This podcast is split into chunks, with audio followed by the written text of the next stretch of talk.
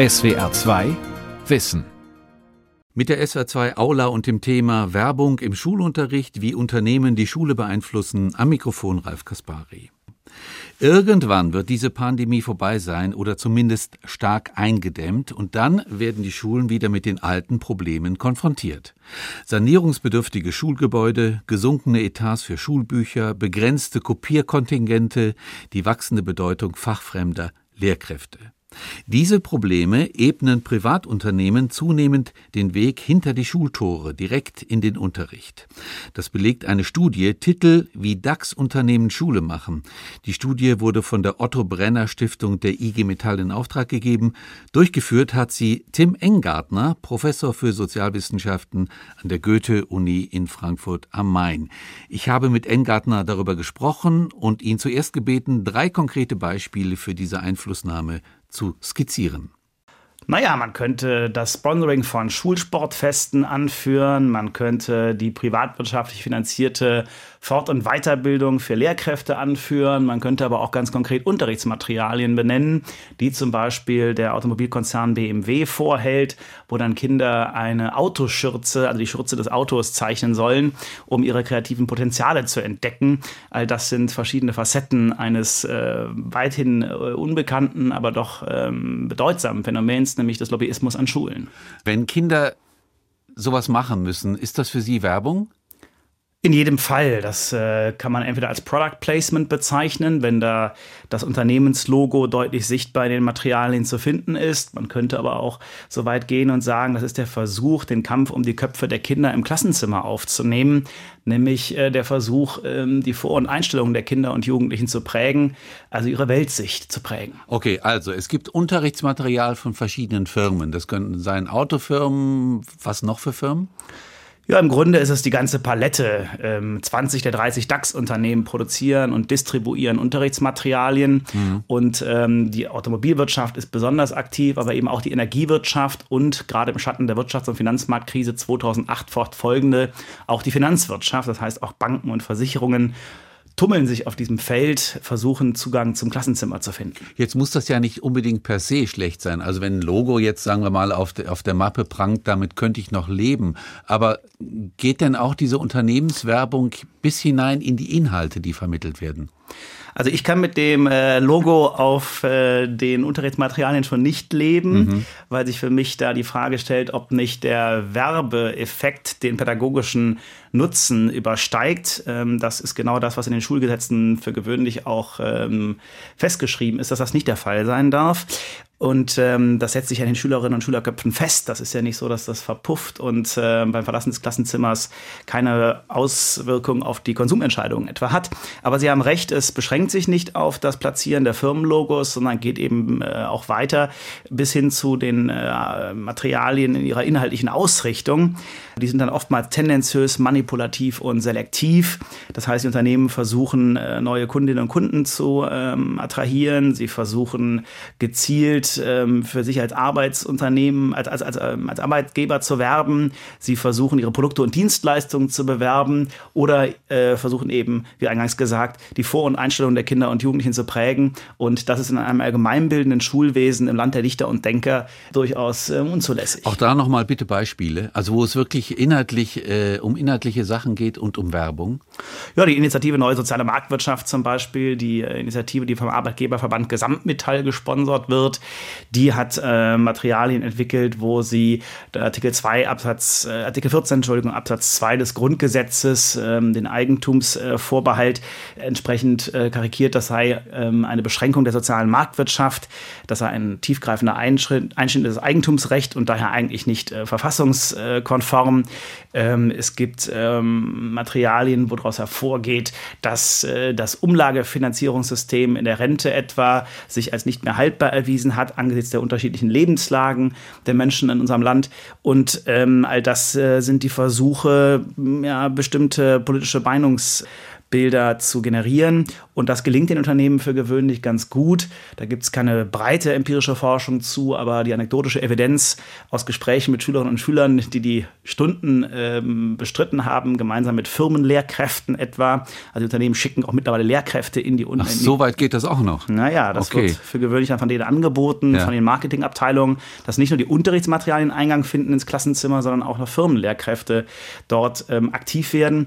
Und angesichts des grassierenden Lehrermangels zwischen Frankfurt an der Oder und Aachen oder auch zwischen Flensburg und Passau trifft das natürlich auf fruchtbaren oder fällt das auf fruchtbaren Boden. Und da muss man sich schon fragen, ob man das im Land der Dichter und Denker, wir bezeichnen uns auch gerne selbst als Bildungsrepublik, ob das angemessen ist. Mhm. Ich bleibe noch bei den Beispielen. Sagen wir mal, jetzt, wenn die Energiewirtschaft Unterrichtsmaterialien anbietet, was fällt Ihnen da auf? Machen die dann Werbung für ihre eigene Energiepolitik? Ja, zum Beispiel wird da massiv für Braunkohle geworben. Das ist in einigen Materialien von RWE der Fall. Es gibt aber auch Beispiele, wo, das, äh, wo die Energiegewinnung über Fracking äh, besonders positiv dargestellt wird. Da wird nichts über die verheerenden Umweltfolgen äh, gesagt.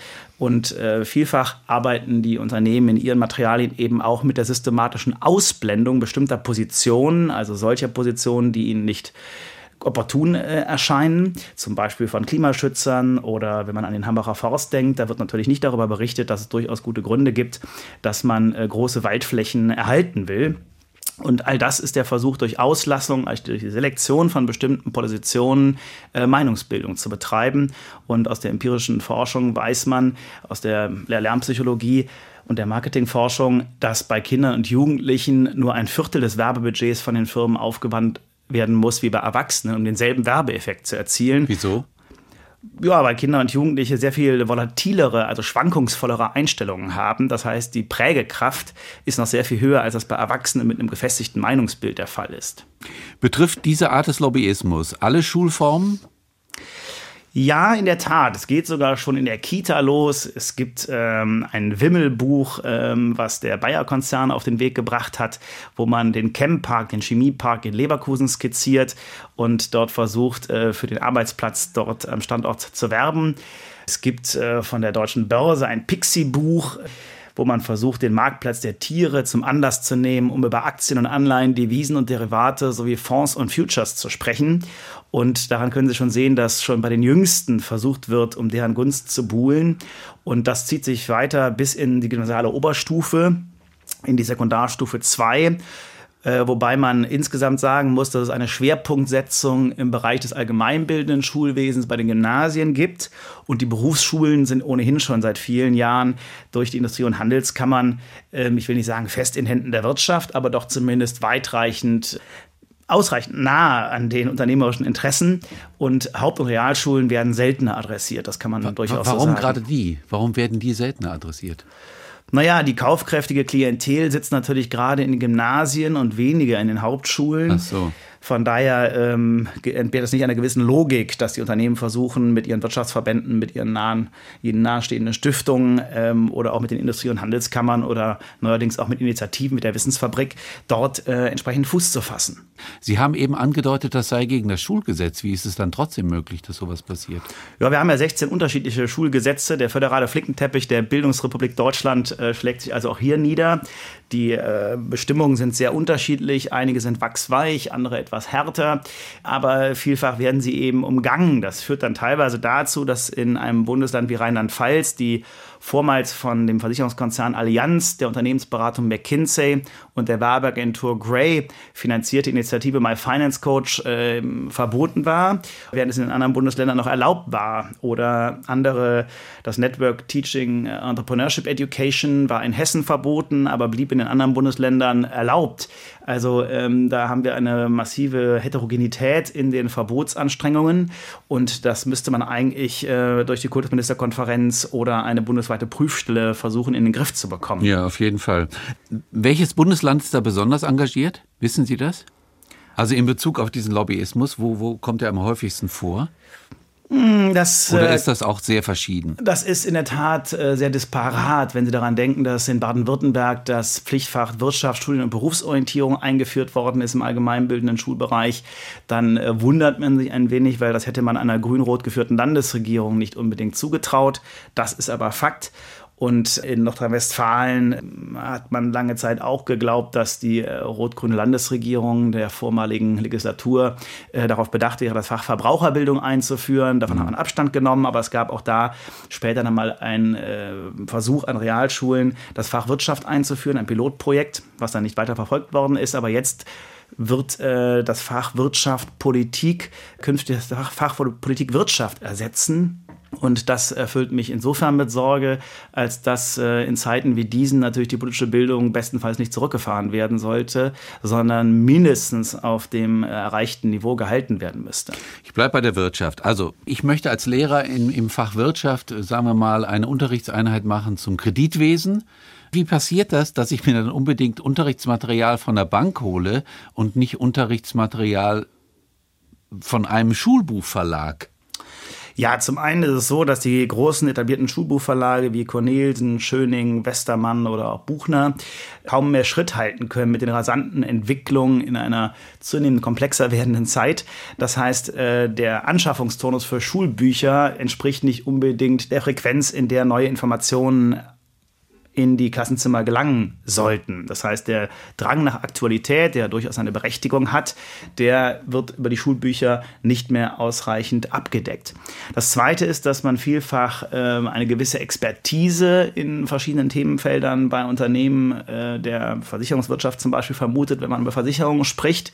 Ähm, das ist ja auch nicht von der Hand zu weisen, dass dem äh, so ist. Aber ich würde immer sagen, in einem Schul Wesen, was auf Allgemeinbildung angelegt mhm. ist und ähm, nicht nur äh, an Goethe, Schiller und Lessing festhalten sollte, aber doch zumindest ähm, die Allgemeinbildungsrelevanz eines Themas immer im Blick haben muss.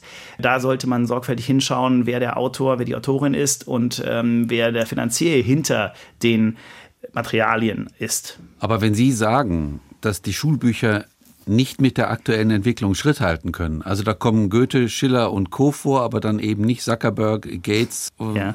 Was bleibt dem Lehrer dann anderes übrig, als auf solche aktuellen Materialien mhm. hinzuweisen. Ja, es gibt schon digitale Lehr mhm. es gibt schon digitale Lehr-Lernangebote von etablierten Schulbuchverlagen die zum Download dann verfügbar gemacht werden. Aber es ist auch zu wenig Geld im System. Nach wie vor investiert ja Deutschland im Bundesdurchschnitt ähm, weniger als die OECD-Länder im Durchschnitt. Mhm. Und ähm, das äh, lässt erkennen, dass die chronisch klammen kommunalen Kassen ein veritabler Treiber sind für äh, die privatwirtschaftlichen Initiativen. Man kann hier wie auch in anderen Bereichen der öffentlichen Daseinsvorsorge erkennen, dass die Unternehmen die Stellen die Lehrstellen ähm, mit Doppel-E füllen, die die staatlichen Institutionen hinterlassen. Und das äh, wesentliche Argument äh, nach meinem Dafürhalten ist, wir haben in Deutschland eine Schulpflicht, die verpflichtet nicht nur Schülerinnen und Schüler regelmäßig die Schule zu besuchen, sondern sie verpflichtet auch den Staat darauf, sorgfältig hinzusehen, wer im pädagogischen Schutzraum namens Schule aktiv wird.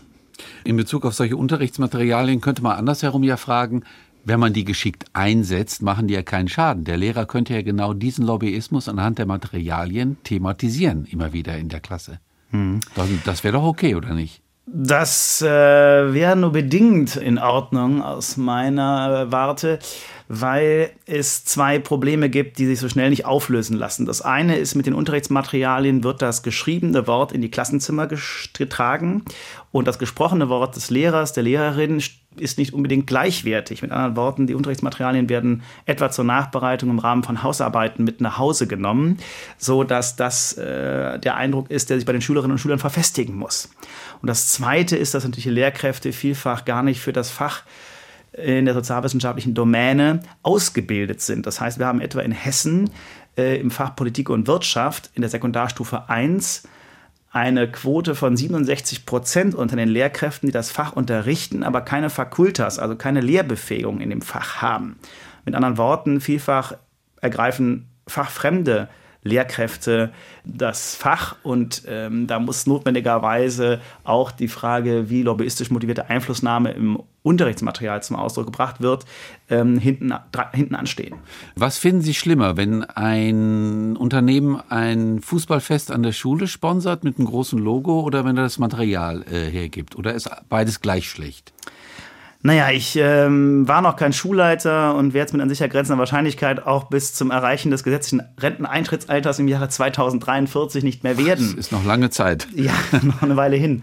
Vierteljahrhundert fast. Ja. Ähm, ich fürchte, dass man als Schulleitung oftmals äh, nicht umhin kommt, dem Druck von Eltern, Lehrer und Schülerschaft nachzugeben, wenn aus dem äh, schulnahen Umfeld Angebote ähm, der von Ihnen genannten Art vorgehalten werden. Dass man etwa das Schulfest äh, sponsern lässt oder auch beim Sportfest nicht darauf verzichten will, äh, Preise auszuloben, die von privaten Unternehmen aus der näheren Umgebung finanziert werden. Äh, bei den Unterrichtsmaterialien ist es eher eine subtile Einflussnahme, die da Platz greift. Und äh, von daher stellt die sich für mich nochmal ähm, als besonders gravierende Herausforderung dar oder auch als besonders äh, durchschlagkräftigen Versuch, den pädagogischen Schutz- und Sozialisationsraum Schule äh, zu durchdringen. Da müssen wir dringend äh, wachsam sein. Viele Kultusministerien, Bildungsministerien und Schulministerien sind das bereits, aber es äh, fehlt an einer konzertierten Aktion auf Bundesebene und dafür müssen wir gemeinsam streiten, wenn wir die Bildung nicht äh, in den Stand des Ausverkaufs heben wollen. Aber halten wir fest, einige Kultusministerien wissen um das Problem. Sehr wohl. In der Tat, das ist mittlerweile in allen Kultusministerien angekommen, dass es sich da um ein Feld handelt, das man bildungspolitisch zu bestellen hat. Je nach parteipolitischer Präferenz wird das unterschiedlich intensiv wahrgenommen. Fakt ist aber auch, dass nicht wenige der Unterrichtsmaterialien, die ich mir im Rahmen der Studie für die Otto Brenner Stiftung angeschaut habe, ähm, garniert werden von Vorworten ähm, der Kultusministerin oder Kultusminister in den jeweiligen Ländern, so dass sie eine gewisse Kredibilität äh, genießen. Auch ähm, der Philologenverband hat äh, bei einem Unterrichtsmaterial von My Finance Coach sich ähm, Kuratorium im Beirat Art aktiv ähm, gezeigt. Das heißt mit anderen Worten, man kann nicht mehr notwendigerweise davon ausgehen, dass sich die die Politik jetzt mal in grosso modo gesprochen grundsätzlich von der lobbyistisch motivierten Einflussnahme im schulischen Kontext fernhält. Fragen wir mal nach den Aufgaben oder Herausforderungen, die Sie angesprochen haben. Äh, für mich sind ja in erster Linie, ich weiß nicht, wie Sie das sehen, die Schulleiter in der Pflicht oder nicht. Also die wissen doch, welche Materialien eingesetzt werden und die können doch mit ihren Lehrern reden darüber und diskutieren und manchmal auch Materialien verbieten oder zurückziehen. Mhm. Naja, man sagt immer, die Schulkonferenz müsste darüber befinden oder eben auch die Lehrerschaft äh, in den jeweiligen Fachgruppen, die mit dem Phänomen äh, konfrontiert sind. Fakt ist, dass es äh, bei dem Phänomen nicht um ein Nischenphänomen sich handelt, sondern um ein Massenphänomen. Und ähm, ich glaube, dass es keine gute Idee ist, dass man das äh, dezentralisiert, die Verantwortlichkeiten, sondern man müsste schon dafür Sorge tragen, dass es eine allgemeine bildungspolitische, schulpolitische Stellungnahme gibt, eine ähm, verbriefte Festschreibung dessen, äh, was in Schulen erlaubt ist und was nicht. Von, von wem denn? Also von, von, von der Kultusministerkonferenz? Zum Beispiel dann, von der Kultusministerkonferenz, zum Beispiel von einer bundesweiten Prüfstelle, oder eben auch äh, in konzertierter Aktion über den Bundesverband der Verbraucherzentralen. Dort mhm. gibt es den Materialkompass, der immer wieder okay. aufs Neue aufgelegt wird. Ähm, also sonst haben wir äh, Flickschusterei. Der einzelnen Lehrkraft das zu überlassen, was er oder sie im Unterricht macht, halte ich für gefährlich.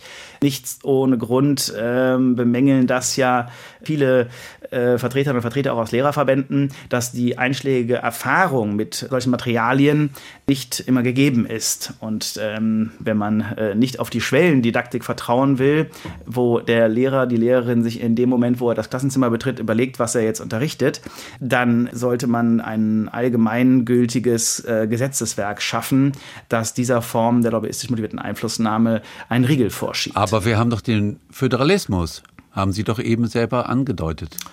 Also ja. jedes Bundesland kann doch seine Bildungspolitik selber bestimmen.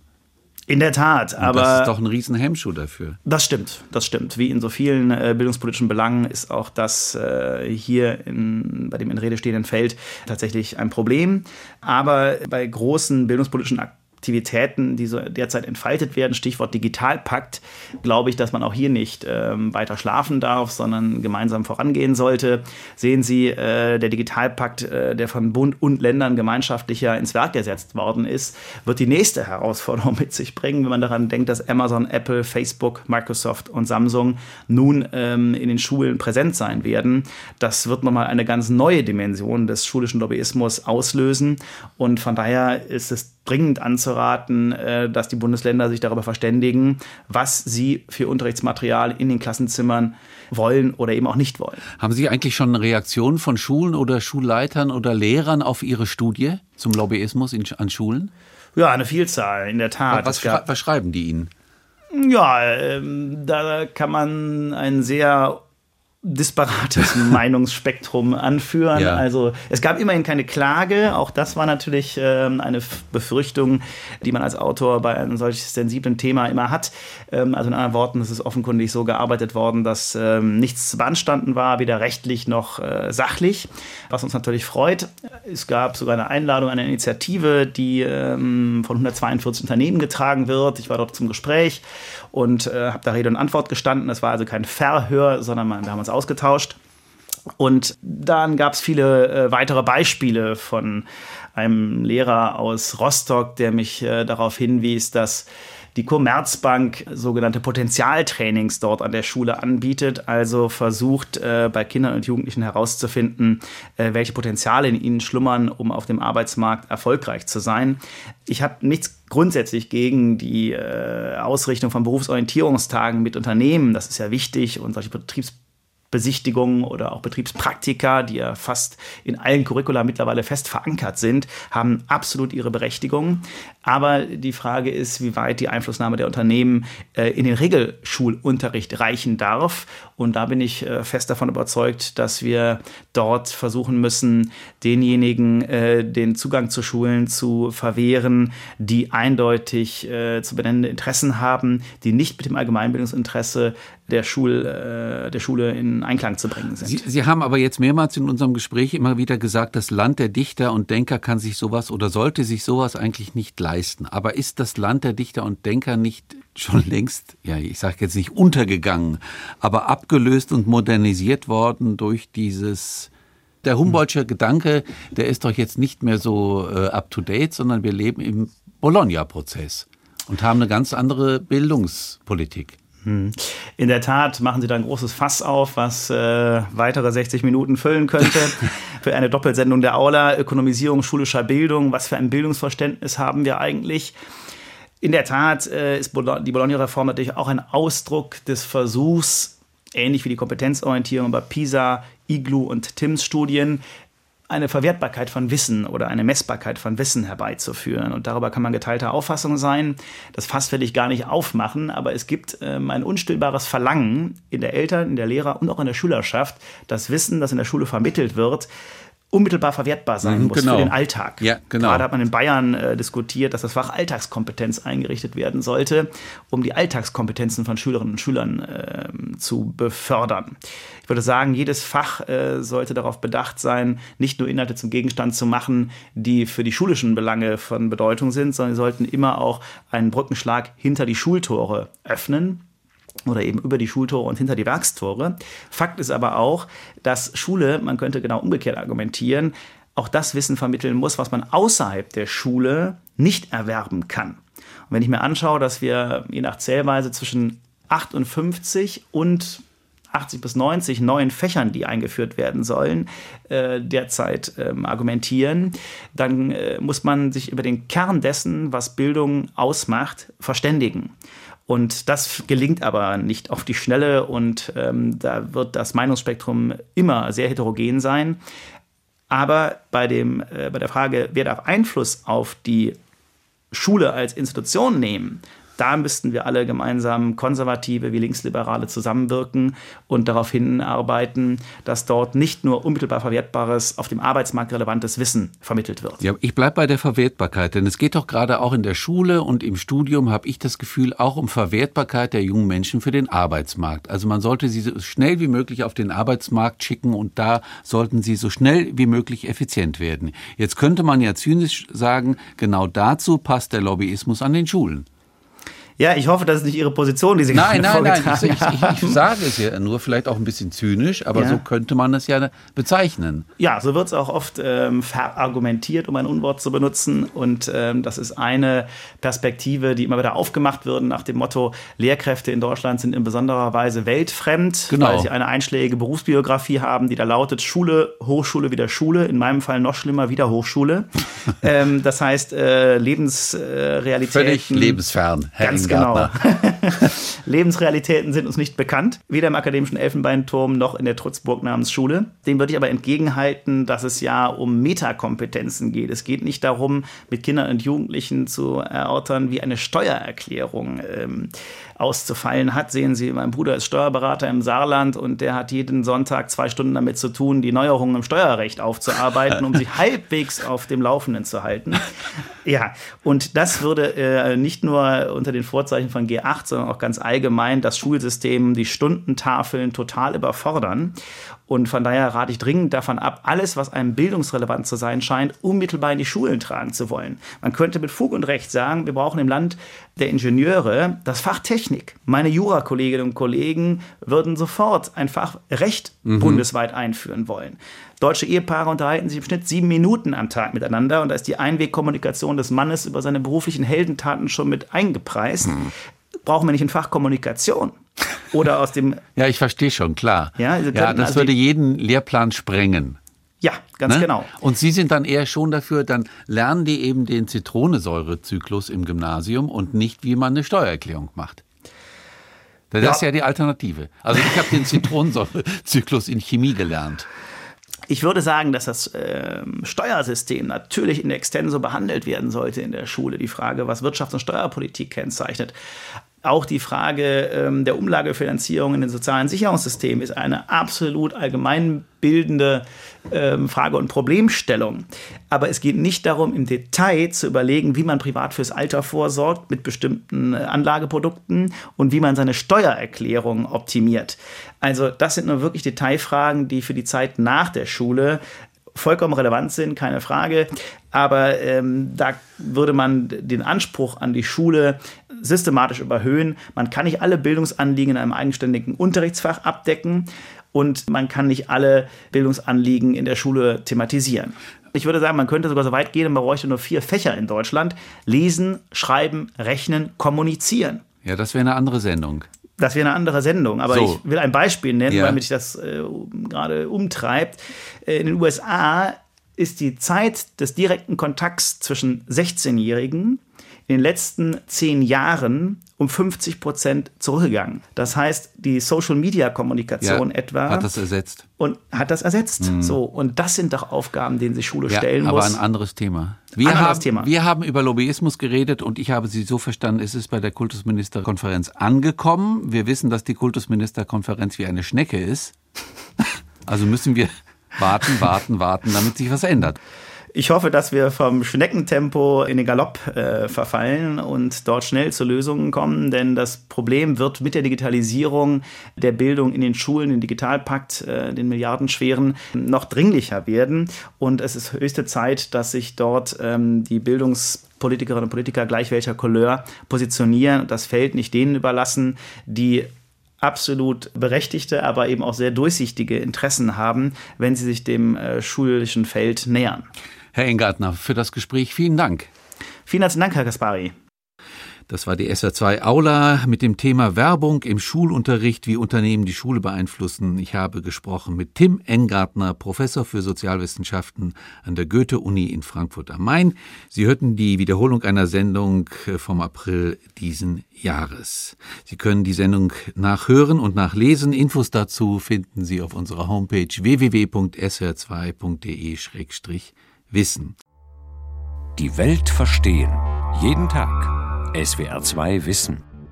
Manuskripte und weiterführende Informationen zu unserem Podcast und den einzelnen Folgen gibt es unter swr2wissen.de.